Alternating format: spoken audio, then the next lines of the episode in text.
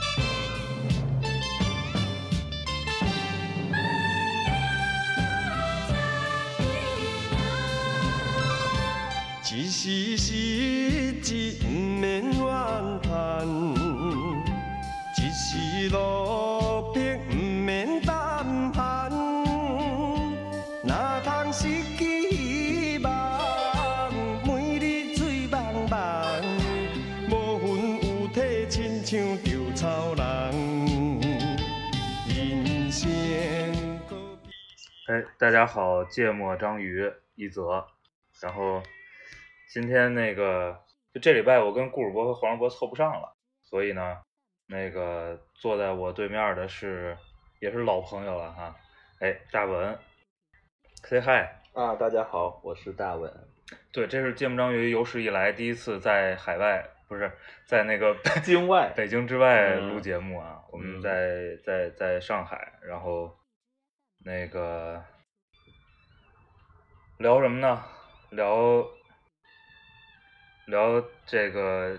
大文同志擅长聊的话题啊，嗯，叫叫什么来着？我我我结合一下主播和我的关系，所以我提出一条很中肯的建议，叫做为什么我要劝码农或者 IT 从业者不要参与 A 股投资？操，我们写不长，写写不开这么长的题目，你知道吗？就是为什么码农不要炒 A 股？哎，为什么码农不要炒 A 股？然后呢，那个结合一下大文同志日常的实践，是吧？嗯不，这么多年的日常实践，这个总结出来的重要人生建议啊，这条仅限于针对码农，嗯，码农是可以说是具备了所有不该参与 A 股市场的所有的特质所有的特质基本嗯上都确备，就都都都具备了。嗯，我操，我我有个同事，我现在的嗯同事，嗯就是这次整合完之后的同事，嗯那个他香港人，嗯然后呢，他学的是金融，嗯然后在香港的第一份工，哎，不是，呃，他那时候在香港还是在在在在深圳，我不记得但反正他人生的第一份工作是什么呢？是 A 股的分析师。嗯然后，然后这这个人现在已经变成一个 HR 了。嗯，所以所以其实这个很正常啊，就说，特别是在今年的情况下，所谓的 A 股的分析师，呃，有两个很重要的去向，一个就是说是降薪，然后就是只能接受降薪，还有一个的话就是很多人选择了转行，嗯、据我所知，转行的方向都有很多。嗯，我觉得知道的比较奇葩的是，有一个呃上台的本科上台的研究生的一个同学，呃，在参与了第二年的 A 股的研究工作之后，决定回老家河南跟中学同学合开培训公司。这个关注这个课后的就是 K 十二教育的问题，我操，我觉得非常成功这个转型。嗯啊，据说已经开始赚钱了。嗯比做那个研究员的那个呃辛劳程度，呃这个性价比比起来就高很多。嗯，嗯来吧。嗯，我讲讲我为啥非得说是说跟这个大家要聊这个话题。我还是那句话，就是可能嗯嗯节目的受众还有节目的主要的人员的构成，呃不一定非得说是码农，但是起码都是所谓的 IT 行业，特别是互联网行业的从业者。哎，错，不是吗？还不是。嗯，我觉得不是啊。你觉得是什么？就家庭主妇多吗？熟男熟男魅力。好吧，今儿我们也不知道是谁。对，就是我我 suppose 嘛，我觉得，我认为，对我觉我要我觉得，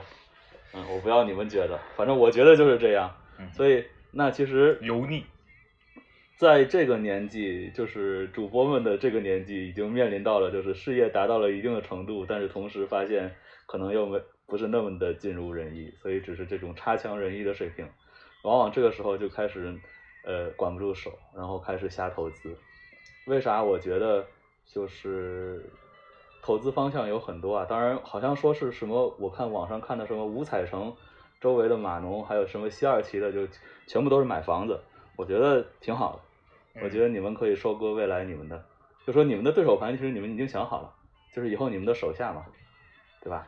你你们先买了，然后他们也总归要结婚了，你可以卖给他们。那个所有校招的同学们，是嗯，吧？对对对对对，所以其实这是一个你们一个闭环，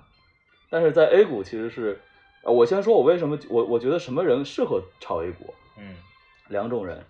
一种人就是有极端稳定的现金流，然后同时又有极端的多的时间和信息的，也就是很很很很多，就是说两块吧，一块就是所谓的国企和公务员，他们是输不光的，因为他们也就那些钱，输光了，他们反正下个月工资照发的，反正如果说真的水平好的话，还可以赚钱。然后还有一类就是呃一些 这他妈不叫输不光好吗？嗯这叫没什么钱。呃不不不，他们其实挺有钱的，因为他们有时候是能赚钱的。嗯嗯，然后还有一类人就是所谓的呃那种实业的改成改成投资的，反正他们的特点就是无限现金流。就比如说我有一个朋友，他是绍兴的，然后他就是大概现金手上现金有四十个亿，嗯所以他买一个股票，只要那股票不是太离谱，他都可以 hold 回来，它不会割的。嗯嗯，只要那个股公司是有，因为 A 股的估值是一直是一个估值区间动的嘛，你只要在估值区间的下沿走，你总归会回到中值的，那它就可以赚钱。嗯这两类人是适适合参加这个的。嗯那为啥我说码农不适合呢？第一，码农的学历太高嗯，A 股市场的主要的受众的基本学历应该是低于本科的。嗯嗯，甚至可以说，你夸张一点说的话，可能我觉得就是，嗯、高中为主。嗯嗯，所以你你你要想参与 A 股，其实要做到一个很重要的事情，就是说，你如果说是学了很多年、上了很多年课的话，读了很多书的话，你可能是需要把自己降到和其他市场参与者一样的想法去的。嗯，如果你降不下去，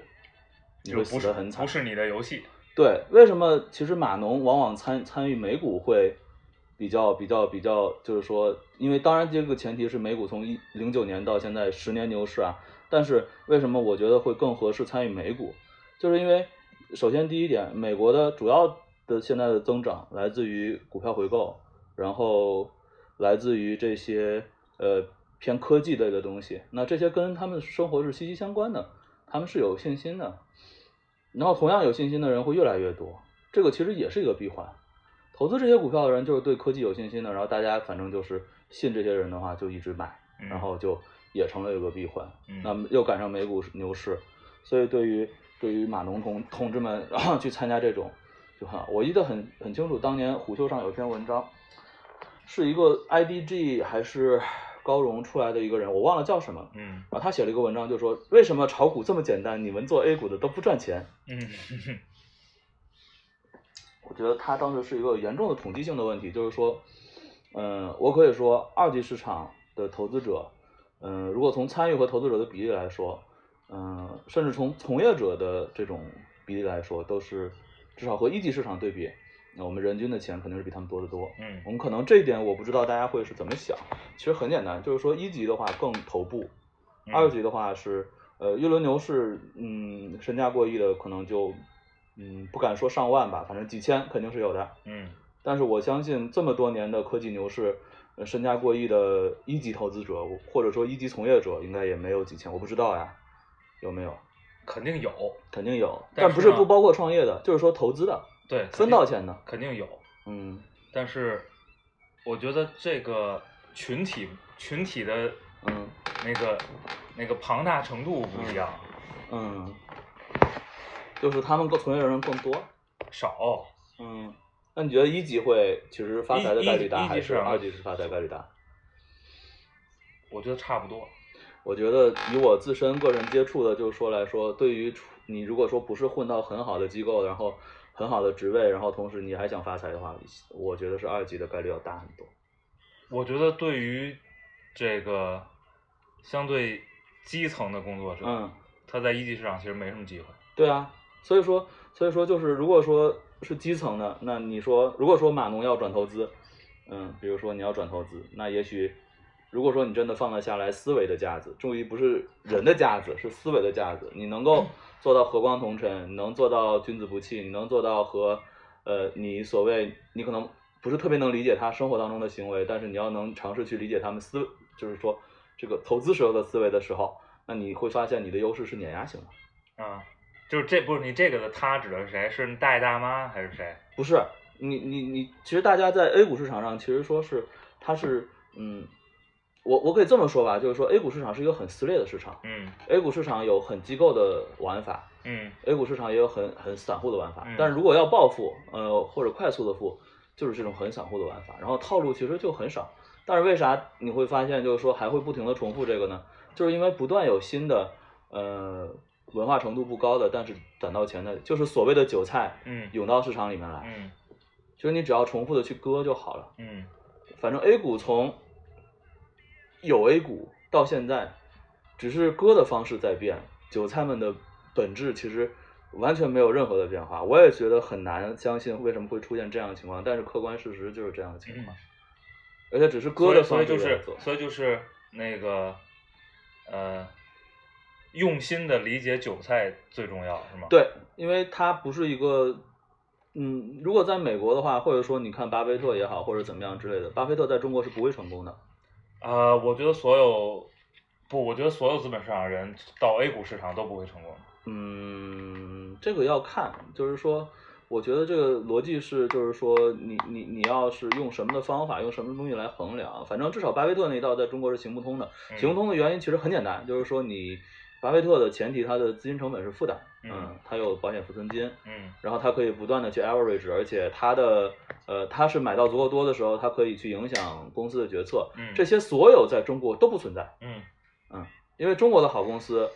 一定是管理层和政府来共同治理的，嗯，投资人是就算你买到了百分之十，你就算你去举牌，你是对他的实际工作影响，对他的未来政策是完全没有任何的影响力的。就我们的企业是没有。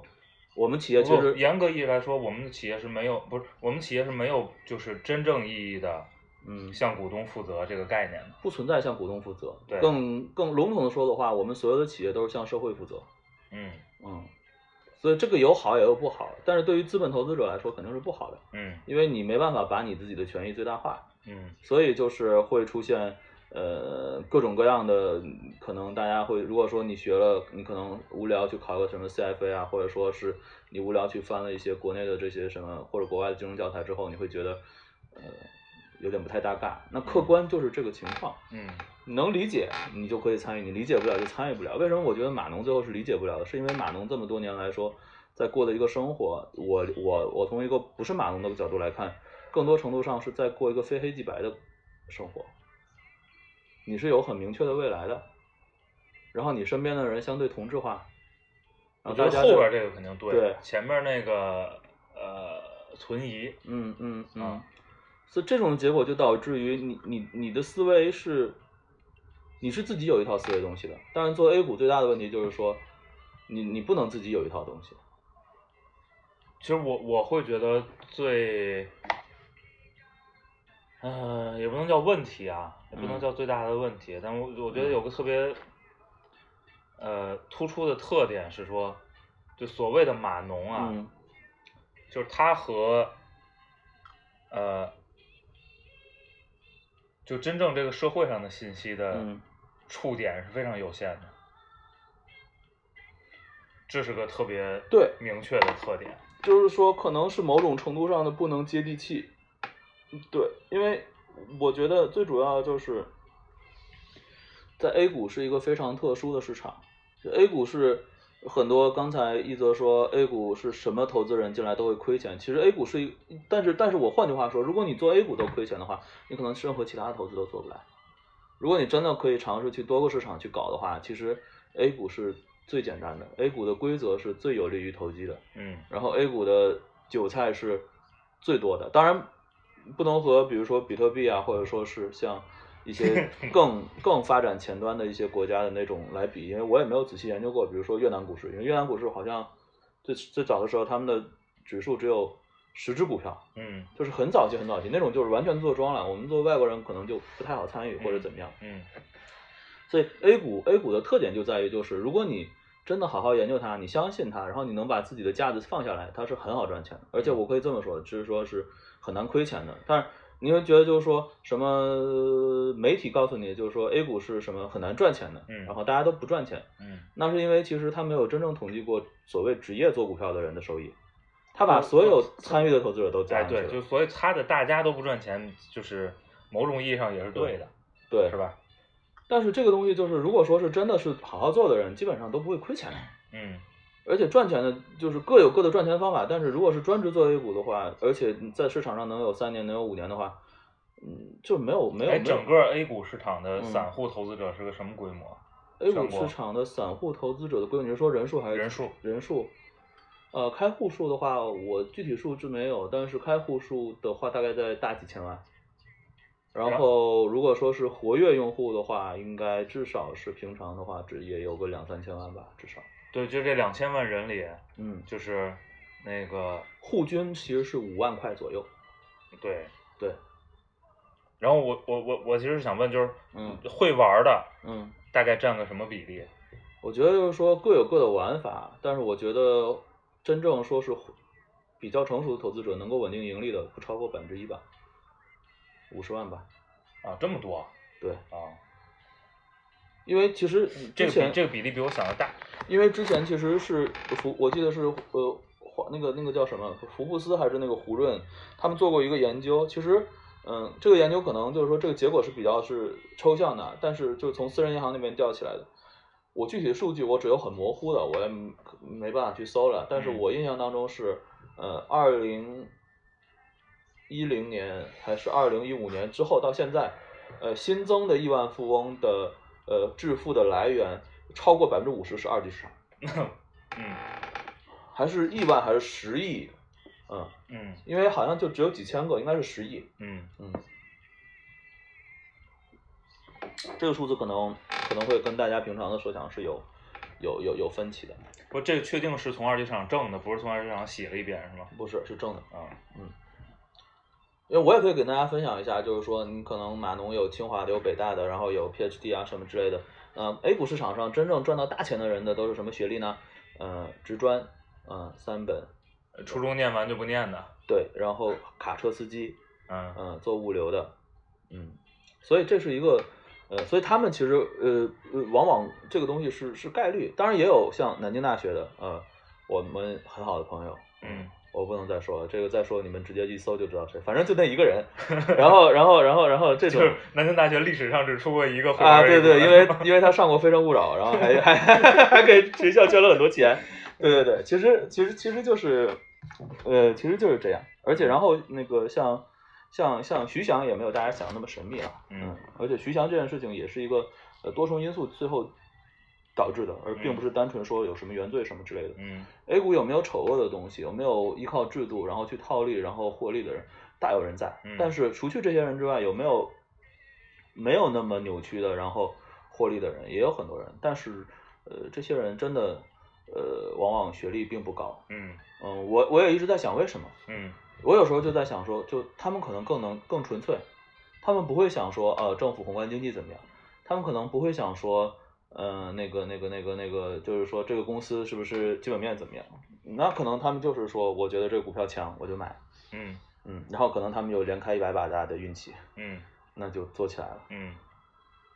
这个东西就是这么回事儿，有的时候它可能真的是跟呃英文叫呃什么？Gut feeling，嗯，就是你要有这个东西，嗯。你有的话，就是中文叫什么？叫叫啥？叫？他们说往往用一个词叫盘感，对 啊，你有这个东西你就做得出，你有没有这个东西你就做不出。那个那蜘蛛侠的那什么 Peter 一 击啊，对对对对对，就这种 东西。但是这种东西其实也是虚的东西，嗯，所以所所以往往这些人都是，嗯、怎么说呢？孤注一掷，或者说他们是觉得这个东西真的喜欢，然后他们也有天赋，然后他们就做出来了。嗯对于码农，我拉回主题，为什么码农不适合？码农的试错成本太高了，你有很稳定的现金流，很明确的上升路径，然后这个行业起码到现在看，未来的还是一片大好。呃，你不说财务自由，但是你过上在在在中国过上中产阶级的生活，简直就是，如果是双码农的话，那基本上是打包票的；如果是单码农的话，那起码也是有很大的可能性的。那呃存疑啊，存疑吗？存疑。这么难吗？我我对你们的工我觉资理解有得我觉得有误吗？十年前是这样的，嗯呃，可能五年前也嗯，大概率是这样的。就现在这个市场，因为其实就这还是个供、嗯供需关系嘛，嗯其实也也也没有过去大家看 IT 从业人员那么嗯爽。嗯，但是但是股票真的很爽。嗯我可以，我我我这个东西可以随便给大家说说，就是有很多九五后，然后已经已经发财了，嗯嗯，但当然大家不要着急啊，这个东西是看个人的，有的人是四十几岁开始开始做也可以发财，嗯所以所以就是，嗯嗯，码农如果说有一个相对稳定的东西的话，就可以不要尝试这种东西，因为我还是觉得，至少我跟这个行业里面比较高学历的人接触下来，其实他们也，他们如果做得好的人，也是能够和光同尘，能够把自己沉下来的。嗯。如果说是真的就是张嘴就是你是几字班的这种 清华的同朋友们，往往投资的业绩也不是特别好，因为嗯。A 股市场就是这样一个市场。那你们可能做做做做做做码农的喜欢看新闻啊啥，就说什么 A 股市场的这个机构的集中度呀、机构的话语权在提高啊，白所谓的白马股在涨呀，反正这些东西我觉得你要分分开看，嗯，他们是不是也是另外一种做庄的方式呢？你能不能把自己能够理解到他们的行为模式呢？其实 A 股说到底，投资就是两个字。嗯，当然我不希望大家去举报我呀，但是 A 股 说到底，投资其实就是两个字，叫跟庄。嗯，看你跟的是谁。嗯原来其实这市场上是大家是一起搞的，就是所谓的机构和散户，大家是有合力的。嗯现在这个市场是没有合力的，嗯或者很少有股票能产生合力。嗯所以说，就是要么你理解散户是怎么想，嗯要么你理解是机构是怎么想。嗯我觉得对于码农同志，如果说不去好好去真正沉在这个市场里面的话，你就会做的四不像。你既理解不了散户是怎么想的，你也更理解不了机构是怎么想的。嗯，那你你说你咋投资呢？哎，这有个矛盾啊，嗯那个就是就是。Peter 嗯一激灵是不分人的，嗯，对吗？对，这个和你的受教育程度啊，和你这个跟社会的接触程度啊，但是但是我觉得这些东西，这个易机灵的前提是你要有足够多的试错的东西，嗯你才能提知道你有这一机灵啊。嗯那那你你你，我可以说就是我知道有所谓这一机灵的人的工作的强度，我觉得不比码农的工作多，不工作工作强度低。啊那如果在这种情况下，你说码农，除非他自己本身的这样工作抛掉，然后再去尝试，万一我有这一机灵，那你觉得这个代价对码农来说合算吗？不存在一种方式是低成本能能够能够知道的。我所以其实我我我觉得嗯这个就是这不不是一个问题，嗯，这个就是你投入程度的问题。为啥呢？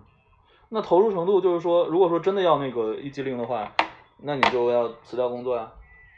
对呀、所以就是你投入程度的问题嘛。只不过就是说，对于这些一个如果年薪有有一百万这些职业人，他会去，对他会去辞掉工作，然后尝试自己有没有一机灵嘛？就是你机会成本太高了嘛。对啊，所以说这是为什么我们今天聊为什么码农不适合。我没有说其他行业不适合，我特不不，指这这这个这个不是，啊这很多行业人都是这样的。为啥呢？我觉得很多行业人比如呢都是这样的。就我觉得有有大量的是你就沿着自己职业生涯走也能不错的。比如呢？除了码农，就是很很确定的不错的，不，你你 IT 从业人员也不是很确定的不错呀、为啥不是呢？肯定不是啊，那为啥你上陌陌都是什么今天跳那个，明天跳那个呢？那不是上陌陌吗？他是呃不是麦麦，说错了，说错了。肯定不是。但是我可能是对码农有一个 stereo 怎么说呢，就是一个刻板印象吧。我觉得让我感觉他们的机会成本比其他行业更高，因为至少我身边没有码农转股票的，我不认识码农转股票发财的，可能我认识的人太少，可能也有，但是是财务自由之后通过二级市场赚更多钱的码农，我相信。嗯如果说是完全没有，就是靠这种的，这我我觉得好像是没有。不，就是这肯定是一个有代表性的一群人，对，但是肯定不是全部。啊，那肯定，那肯定不是全部。这其实就是还是说你把你的这个时间精力投在什么事儿上嘛？但是就是你把时间投精力投在这投在一个所谓的能稳定但是你投在这件事情上的的 risk reward ratio 是不对的呀。职业上，还是你要你要花时间研究怎么赌博啊？对啊，但是我我认识的那些所谓的，你可以，如果你一定要说赌场也好，赌徒也好，其实他们大概率的情况下都是，呃，怎么说呢，在在在比较绝望的情况下才进入这个市场。对，还有一个问题就是那些嗯比如，比如我从事着非常繁重的体力劳动啊，对，然后呢，可能就是就是纯线性的，你知道吗？嗯就是我我我付出多少努力就挣多少钱，嗯然后我我明天受伤了，可能就挣不了这个钱对了。然后呢，我愿意拿时间出来嗯去搏这一激灵，嗯或者或者去想办法找到这里的玩法，嗯然后挣到钱。嗯就这里边其实失败的概率肯定很大，嗯，是吧？但对他们来说，他们原来的路跟离成功更远呀。啊，对，就是就是，呃，是我就是我我我我在讨论说，这其实跟你嗯就你最开始给出一假设是说嗯，这和你的受教育程度啊，和你这个思考问题的方式啊，你能不能放下你的这个对我，我觉得如果是一个呃体力体力劳动者，然后他不笨的情况下，他是聪明人，但是就是说这个聪明可能不在学习上，嗯但他不笨，或者说他因为某种原因投诉他没有去参与到高等教育，嗯那他去参与这件事情的概率，我觉得比马农高。就比如比如嗯一个、一个这个科技从业人员嗯没辙了，嗯是吧？嗯就是我没有别的路了，嗯，然后你觉得他成功概率会比卡车司机高吗？不会，为什么？因为因为因为因为你就是说，A 股最大的忌讳就是三个字叫想太多。嗯，不管你是做机构也好，不管你是做散户也好，就是想太多。就不要试图这个自己分析，是吗？呃，不是不要试图其实不要不要试图沿着一个不该分析的方向使劲儿分析。不要认为你可以 beat 所有人，嗯也不要认为你以前学的东西都是对的，嗯更不要认为别人告诉你的东西是对的。嗯你想越多，就是说，因为因为因为往往就是说，你学学习好的人，或者说是学习比较顺利的人，他会有一个严重的路径依赖，就是说，我要看以前的人是怎么搞的。嗯但其实这件事情在 A 股市场上没有多大意义。嗯你如果说一定要硬凹的话，就是有一个东西叫做 mean reversion，就是中值回归。比如它以往的估值是多少，那它这回也这样。嗯嗯，那这种的逻辑其实还不如以前它的涨停板之后第二天这个股票是怎么走的，这个概率你好好去看看这些概率单。嗯一个是用钱堆的，一个是有各种各样因素影响下来的。嗯就是我换句话来说吧，我觉得码农其实虽然说他工作很纯粹，但他作为思考上的人，因为他过去学这些东西，他其实很难做到很纯粹。呃，往往是没有受到过高等教育的人，其实很纯粹，嗯很单纯，嗯所以他们往往能把这事情做好。嗯，对，对，这是受教育程度的问题，对吧？对这其实和职业也没有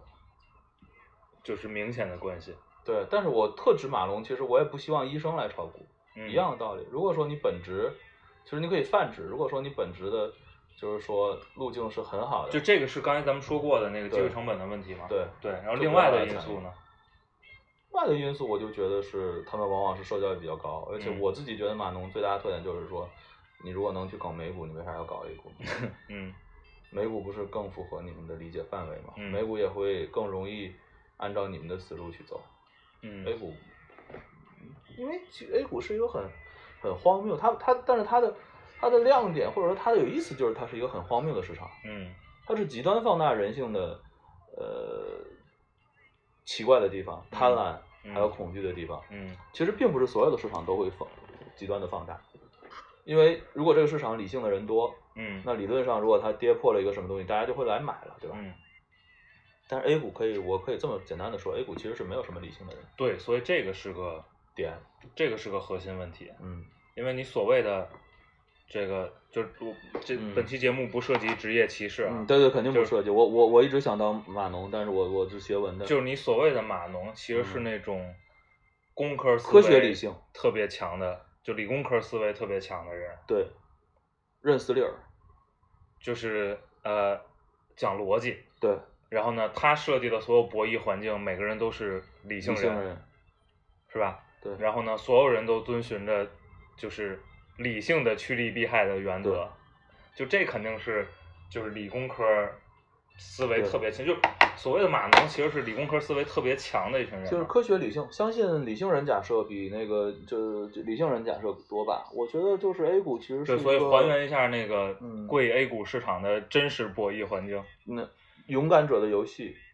就是嗯。很简单，嗯，然后同时勇敢者的游戏加加你的过往的经验，加上你个人的特质，嗯。其实就就是就是这么简单。嗯。嗯本质上它是一个勇敢者的游戏，这也是为什么 A 股永远不会跌透的原因，嗯，跌不下来。嗯嗯 A 股跌跌跌，每次 A 股的低点的原因都不是因为参与者不参与了，嗯，而是因为政策和比如说是这种大环境的问题，嗯人为的把它砸下来的。企业真的不好，嗯但是就是哪怕到 A 股最低点的时候，其实它相比同时同时代的其他市场来说，它还是高估的。嗯所以所所以你你如对一个码农来说，你理解不了一个东西为什么卖卖那么贵，那你会选择去买吗？或者说嗯对一个理性的人来说，嗯所以呃，A 股是一个很毁人的东西。嗯你参与了之后，你会对很多事情都觉得不是理所当然，而是你会觉得很正常。嗯，很多很荒谬的事情很正常，因为你每天的工作就是在跟荒谬一起工作。对，就是它会带来一个呃，因为你每个人肯定要对对各种人和事儿做价值判断，对对对，然后呢，理工科思维特别强的人去做价值判断的时候，可能他就会用一套非常标准的方式，是吧？融合很多成本非黑本，即白，我的意思是。就融合很多成本。对，这所以所以这个这个参透 A 股市场的人，这个在面对其他事儿的价值判断上会有什么影响？我觉得就两种，一种就会很极端，因为他做股票没办法极端，所以他做人就会很极端。嗯还有一种就是更加的漠视道德与常规这些东西。你其实大家很可以很可很简单可以，就是我就说几个最近的事情吧，比如说 SD 康美，呃造假，然后证监会现在没有明确给出要不要退市，嗯然后处罚决定下来之后，我已经数不清楚，我忘了，反正拉了多少个板了。嗯那如果是理性的人来说的话，这个公司三年造假八百个亿现金流吧，嗯你觉得是不是应该它来退市啊？嗯但是对于 A 股的老的投资人来说，呃，利空落地就是利好呀，它可能嗯不退市了，那就有预期差，我就可以炒。嗯那 A 股炒过很多这样瞎七八糟的东西，而且往往越是这样的东西，越越越赚得多。比如说一四年的时候，两个中车合并，呃，哎南北车合并，我我嗯你说这个，因为比如一个东西，嗯它可能要死，嗯，然后呢，嗯它没死，它应该死，对，然后呢，它没死，而且它随时有死的可能性，所以对它是个勇敢者游戏啊。所以你听我说，嗯就是一个东西它应该死，嗯，但是它没死，你不是，然后呢，他不是，他没有人任何告诉你没死，他只是就是说就它至少就是就是 so far 没死，他一直没死，嗯只不过是证监会给他一个处罚决定之后，有人解读就是说这个可能他没死的概率变大了，嗯至少这一部分人认为，嗯，对对，所以其实就是就回到嗯回到那个理科的逻辑上啊，嗯一个东西应该死，嗯但是他没死，嗯那我有理由相信他特别牛逼，所以我我要赌这个事儿，嗯就这这也是符合逻辑的呀。这个不符合正常逻辑，因为你要正常投资的话，就是说他面临的问题，如果退市的话，你就一分钱没有了，嗯，他向上的空间你算不清楚，那咱咋咋怎么符合你们的逻辑呢？这不这是一个你最多把你投的钱输光了，嗯，但是呢天花板非常非常高。天花板并不高，随时可能打开，嗯。对，就看有多少人相信你的这个逻辑，嗯。这个东西是你的，就是你所谓的过往经验或者 whatever 怎么去想的一件事儿，嗯。就不是那么简单。嗯，这 就是所谓的逆向思维的到了中车了。对，就是中车合并，其实南北车合并之后，呃呃，业绩上包括什么，其实并没有任何的提升，嗯但是他当时就是从三块钱炒到了，呃，其实是一块多啊，嗯炒到了三十块，嗯嗯然后一天可以成交一一只股票一天可以成交多少钱？一千个亿。嗯嗯嗯，如果是理性的人，你会怎么认为这件事情？它不值，肯定不值这么多钱，你会卖还是会买的？就是你看这一样啊，就嗯因为我我不研究股票啊嗯，A 股我是从来不碰的，嗯那个至今没开过户也。然后那个呃，因为南北车合并对吗？嗯南北车合并意味着什么？意味着整个我们不考虑“一带一路”啊，嗯整个中国嗯中国大陆市场的嗯大铁嗯垄断了，嗯对吗？嗯，它本来也是垄断的。那么我有理由投钱，就是就是这种这种逻辑，你认为是这种逻辑叫做大起党。嗯就当年现在已经退市的有个股票叫抚顺特钢，嗯当年有一个，哎呀，我这个东西，你想办法把我逼掉啊！呃不可不可能，我们不剪辑，你要不想说就是某说了我可以说吧，某位朋友，然后当年看千亿，嗯看一千亿市值，逻辑是什么？就是像你这样的逻辑，就是说中国要造航母吧，嗯能造航母的就只有抚顺特钢底下的一个公，能造航母钢板的就只有抚顺特钢的底下一个呃公司叫做中北特钢、嗯啊，所以我我觉得这个可以值一千个亿。嗯，你觉得这个逻辑你买你买账吗？不，所以所以所以我我刚才嗯两次打断啊，嗯试图还原的就是说，嗯比如一个理工科思维特别强的人，有可能能衍生出来的逻辑，就我想验证的是说。就这种逻辑放在这个市场上，放在所谓的非常嗯荒诞的这个市场上，到底是个什么结局？就是说很简单，就是说你们你可以衍生出来这种逻辑，但是你衍生出来这种逻辑，当你想去实际操作的时候，嗯理工科的人会选择去算账。嗯到算账这一步，你你就有心魔了，嗯，就是我说的那个，它永远是贵的，啊，嗯，那你就不值对，是？吧？你买得下去，买不下去。嗯而还有一种方，还有一个问题就是说，你买下去之后，你什么时候抛，嗯对吧？你怎么卖？嗯，哪怕你下手了，嗯呃，它涨了五个点，你买不买？涨了十个点，你买不买？涨十五个点，你买不买？嗯涨了二十个点，你买不买？后边这个我觉得对对于所谓的嗯。理工科思维的人是个更难的问题。而但是而且其实我觉得很大的一个问题就是，可能我跟你对理工科的理解，或者说我身边做股票的，就是有股票研究的理工科的人的理解，可能跟你想的完全不一样。嗯你刚才提的两个逻辑，一个就是说可能会好，呃嗯那个还有一个就是所谓中车的这种合并了，嗯就是我所谓的这种大起档的这种逻辑。嗯往往看这种逻辑买股票的人，都是中年，然后跟着党所谓的政策，然后那个完全没有任何理工科知识的人。啊，就是单纯的相信组织一个是相信组织，一个就是他们就是认为大旗党啊，就是呃政策就是所谓合并，就或者说是中字头，或者说这种逻辑，啊或者早年间像还有炒地图这种。啊，这就是相信体制，相信组织嘛。对啊，就嗯这种人，其实你说跟你的这两个逻辑，往往更像文科生，就是 A 股市场的文科嗯出生的人，嗯出身的人去参与的。嗯理工理工科出身的人往往不是去参与这些。嗯，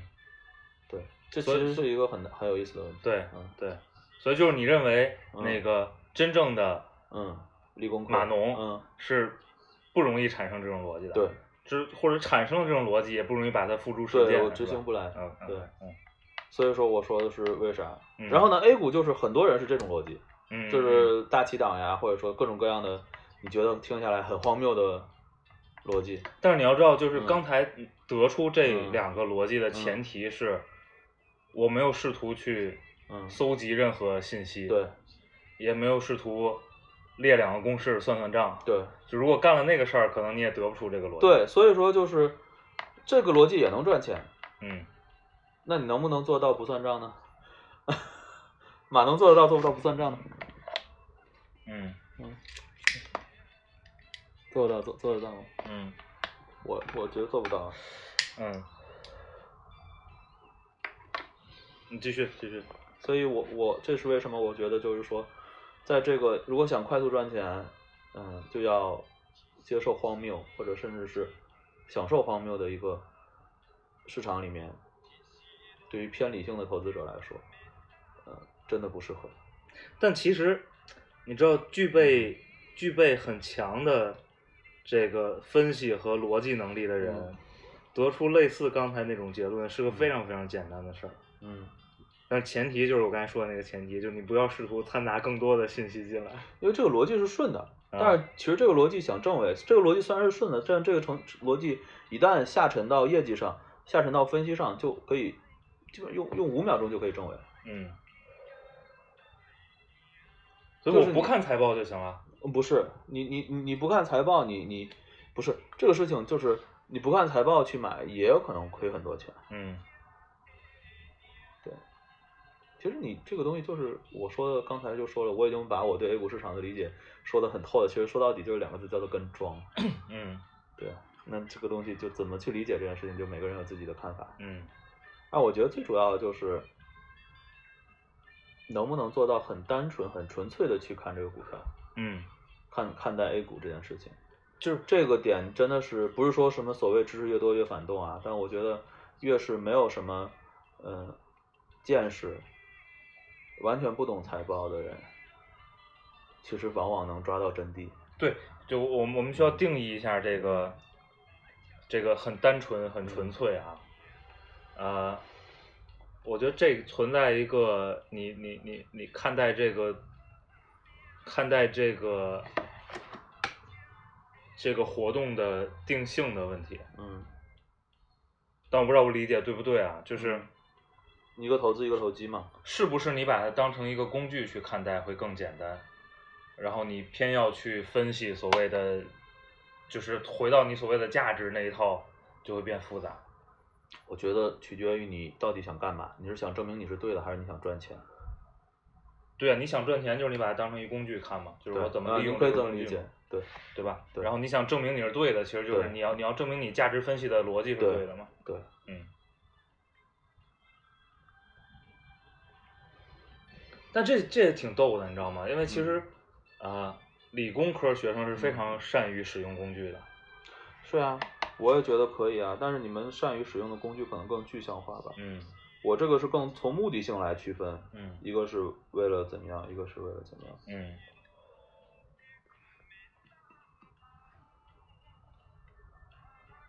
所以这个出发点不一样，我觉得这是一个很大的问题。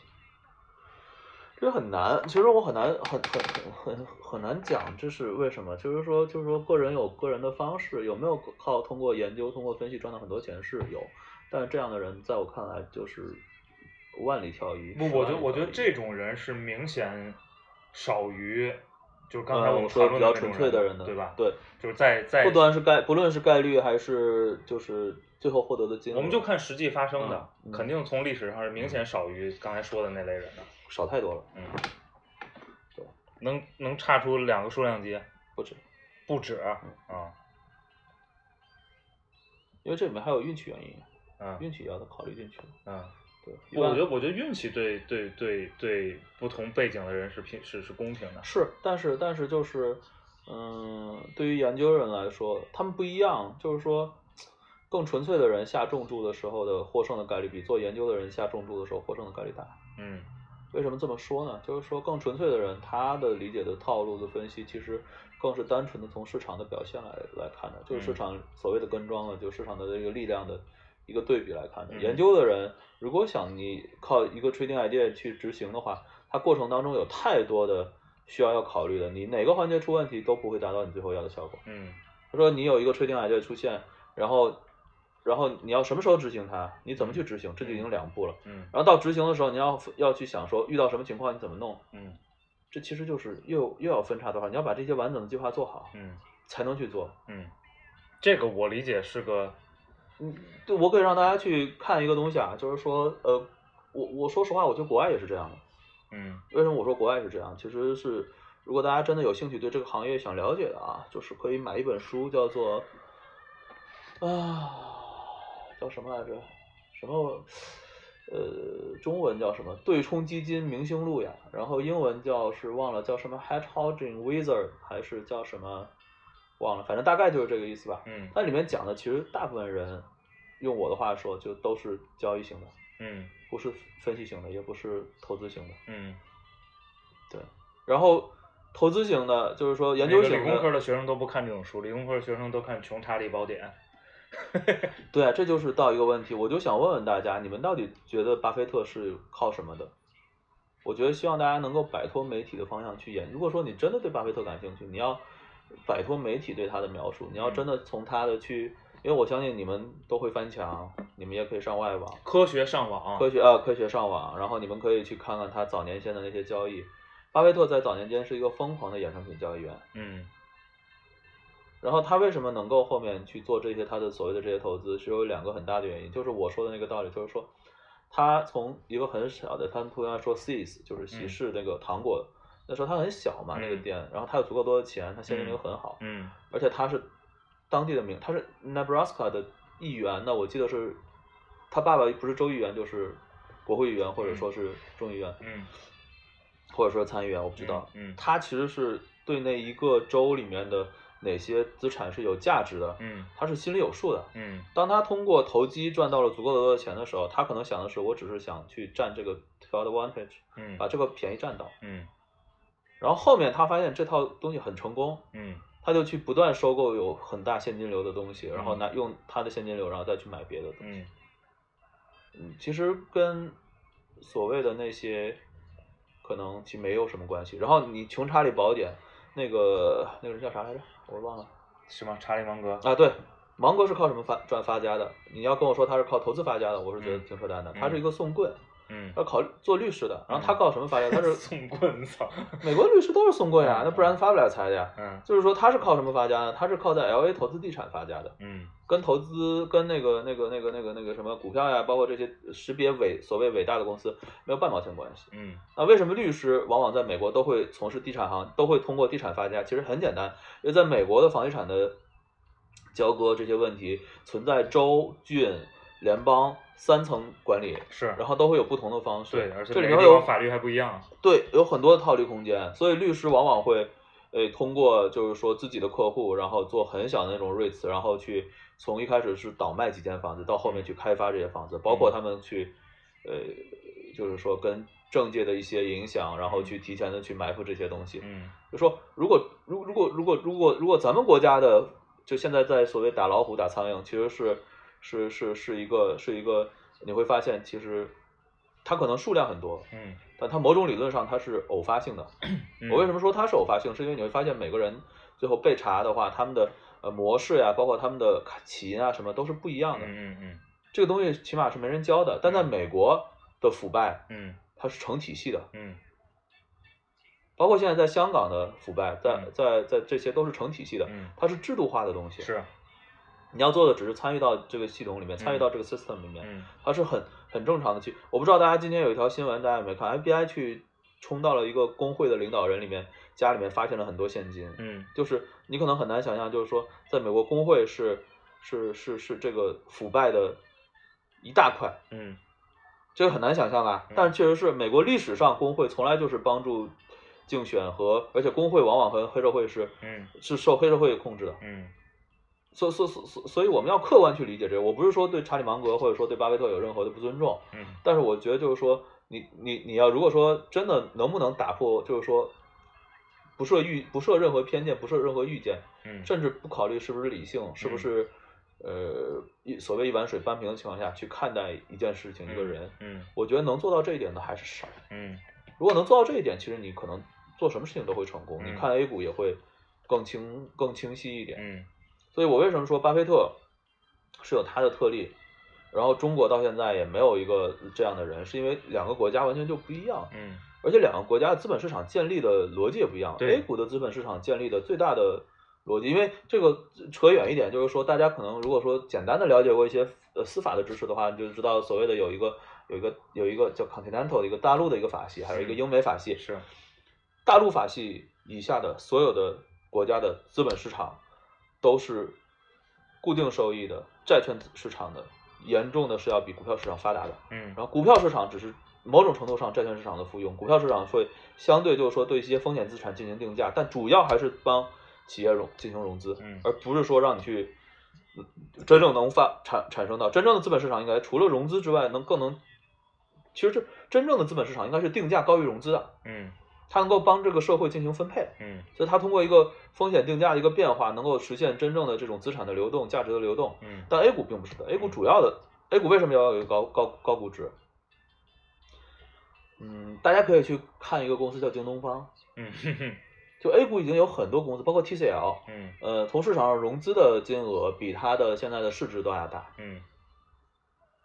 然后美国也现在中国的这些很多股票在美国上市的也出现了啊，很多啊，也是 呃一级市场融资额比现在他们的市值要高很多。嗯所以就是不一样的，就是说，就是哎，中国的股这个这个这个这个公司，就是说，那为什么要维持这样一个高的高的高的那个那个呢？相当于帮政府解决了非常非常多的问题。嗯如果京东方让让让政府来扛的话，嗯呃，基本上想想就是说，这个京东方就发展不到现在这个程度。嗯那谁的谁受益呢？地方政府受益，嗯呃，从业者受益，嗯公司受益，那嗯谁受损呢？嗯股票参与者，嗯长期持有这种股票的，对，就嗯受益，就就嗯就会受损了。嗯所以这是 A 股和其他市场不一样，A 股跟港股也不一样，港股跟美股也不一样，港股是所有的市场里面的，就是最奇葩的，它也是可以说是一国两制的一个一个产物，港股又是就是说更加的，就是它虽然在英美法系下，但它更像，它完全是偏向港股所有的规定基本上完全是偏向大股东的，嗯就港股是真的是，如果是你有一家港股公司，你可以吃人不吐骨头。嗯呃，这个大家可以去搜一个，就是说那个咱们国家原来著名的主持人叫杨澜，嗯然后她嫁给的那个叫什么吴什么忘了，就是很像摔跤运动员的那个人。嗯当时他们有一个股公司叫做阳光卫视，嗯你们可以看一个那个股票，那个股票可以让你在股价不不变动的情况下，你去投入一百万，然后让你变成三块钱出来嗯啊。至于怎么去做这个东西，我就不详述不详述了。然后但是很简单，嗯。这个东西是非常非常简单的一件事情，嗯。就是不断的拆股缩股，拆股缩股就可以做到这这一点。嗯。在别的任何一个市场，正规的市场难以想象，但是在港股这样做是完全合情合法的。嗯。然后港股现在也之前出现了一个严重的腐败，港股也是廉政公署去港股查了，最最近三年到五年有非常多的呃港股创业板的公司是在 IPO 的时候就是造假还有行贿，嗯证明其实都一样。嗯。你如必须要有一个客观的心态去看这件看待这件事情，嗯。对。但我觉得理性的人往往做不到，因为他们假设太多了，他们习惯有一个 role model，有一个，比如说是乔布斯，比如说罗罗罗罗罗罗罗永浩就觉得乔布斯牛逼，虽然说他觉得他自己比乔布斯牛逼，但他还是觉得乔布斯牛逼。嗯，但是，嗯，做股票的人其实不太会有这种不，罗永浩同志显然不是个理性的人，嗯而且我觉得，我听到现在啊，嗯我觉得所谓的嗯那些，就你所谓的理工科思维的人，嗯其实，呃嗯就也没把理工科学明白。嗯，对呀、但是问题是是他其实没真的。你说真的能把理工科学明白了，还需要那个什么吗？因为真就是你能嗯做到非常纯粹的理性的时候，其实是没有成见的，你知道吗？嗯，你是不会，啊你是不会非常容易受干扰的。但是我觉得，如果你不懂的东西少的话，你更容易没有成见，因为本来就知道很少呀。呃，懂的东西少和你真的非常懂，嗯，都容易没有成见。对啊，中间的人非常可怕。对啊。但是你觉得，我觉得这个事儿放在所有对事儿上都是一样，这个事儿不光放在股票上，这个事儿放在所有事儿上都是一样。所以说就是你说你你自己是这个行业，就最好骗的，最好骗的人就是懂一点儿的人。对啊。而且然后然后然后做到懂一点很简单啊、对，而且而且懂、嗯懂一点儿的人最好骗，还有一个原因是因为嗯懂一点儿的人非常非常多，对所以这里边儿有一半儿人会信你，另一半另外一半儿人不会信你。也够了。对，但是这足够了，因为非常非常多，对啊，是这样。对啊。所以我我可能是这个整场说下来，我可能就是说，跟一泽可以尝试的去把为在 A 股上容易输钱的人的这个形象描述的更更更更更具体。对，但我觉得，我就我我我觉得这类人放在，就是我各行觉得这各业里边都有对，这这嗯而而且我觉得这个跟 A 股都没关系，就这类人就是容易没有没有没有，就这类人如果在美股还是能赚钱的。呃存疑。我我不存疑，我认识太多这类人在美股里面赚钱，赚完钱之后在 A 股输光，太多了。因为美股真的就就就完全是两个 different story 嘛，对对对，所以我我我觉得还有一个重要的问题就是，呃，A 股有它自己的逻辑方式，然后它但它同时又是撕裂的，你还是有很多选择要做，你是要去接受，就是怎么玩儿，嗯你要想明白这件事情。嗯这个事情其实是呃除了你对事情要想明白之后，你要想明白自己。嗯嗯嗯嗯嗯就是我相信也有很多码农其实不适合做码农，只是嗯为了赚钱这样。然后那他们可能进来之后就会一样的，一样的。我觉得这个一样，这对个想不明白自己的人也永远是容易输大多数。对啊，所以这都很重要。所以可能 A 股只是一个你最后综合的一个你过往人生的就我我觉得，因为 A 股自身的特点啊，对可能把这些把这东西放大了放大了，放大或者说让它非常极端的表现出来了。但这个，我我觉得我刚才咱们谈到的很多事儿，其实放在任何领域都都都一样，是吧？嗯，是，但是我也同意，就是说 A 股会把它放得很大，而且放得很剧烈，对，而且是对你一个人一生的生活会有很大的影响。嗯因为你像我，我我母亲身边就会有她的同事，嗯呃，炒股制贫的，嗯这种炒股制贫比，呃，比那个什么还要可怕。炒股制贫，我觉得比那个，比那个什么生病，比 P to P 还要可怕。嗯因为我觉得 P to P 这种东西，其实某种程度上只是贪婪，嗯然后炒股制贫就是会你会发现，不仅自己因为自己贪，而且因为自己蠢。嗯对，